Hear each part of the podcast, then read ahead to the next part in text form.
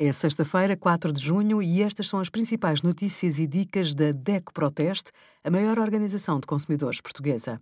Hoje, em DECO.proteste.pt, sugerimos dicas para poupar nos consumos de água e energia e a nossa proposta para um Dia Nacional da Sustentabilidade, aprovada pelo Parlamento e a aguardar a respectiva legislação.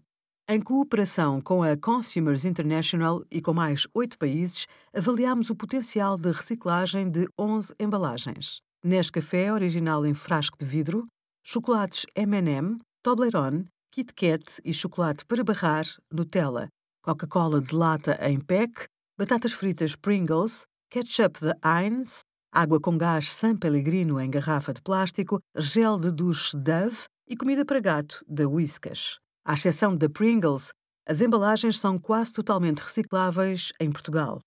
O que não pode ser reciclado? Por exemplo, pequenos invólucros, cuja função é selar o conteúdo e ajudar a conservar a qualidade do produto.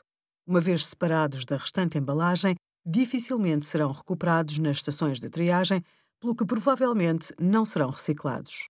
Obrigada por acompanhar a DEC Proteste a contribuir para consumidores mais informados, participativos e exigentes. Visite o nosso site em deco.proteste.pt.